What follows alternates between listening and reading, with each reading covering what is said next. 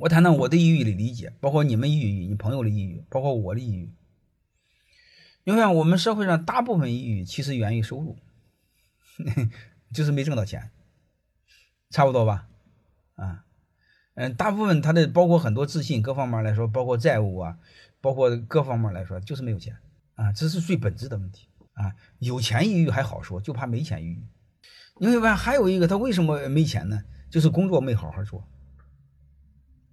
所以我想说，解决抑郁非常简单。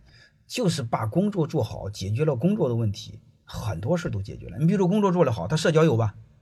工作做得好，他能找到自信吗？哎，各位，工作做得很好，又有成绩，又有收入，又有自信，他会抑郁吗？能听明白了吗？啊，我说这是最底层的，其他的我们不说了。你比如其他，你像张国荣啊，他包括小崔了，嗯，那那那是另外一个事儿。就是聪明过头的时候，你看顶尖级聪明人和神经病没什么区别，他是在那个边界。对于我们多数草根来说，没到那个层次，没到那个层次，能听明白了吗？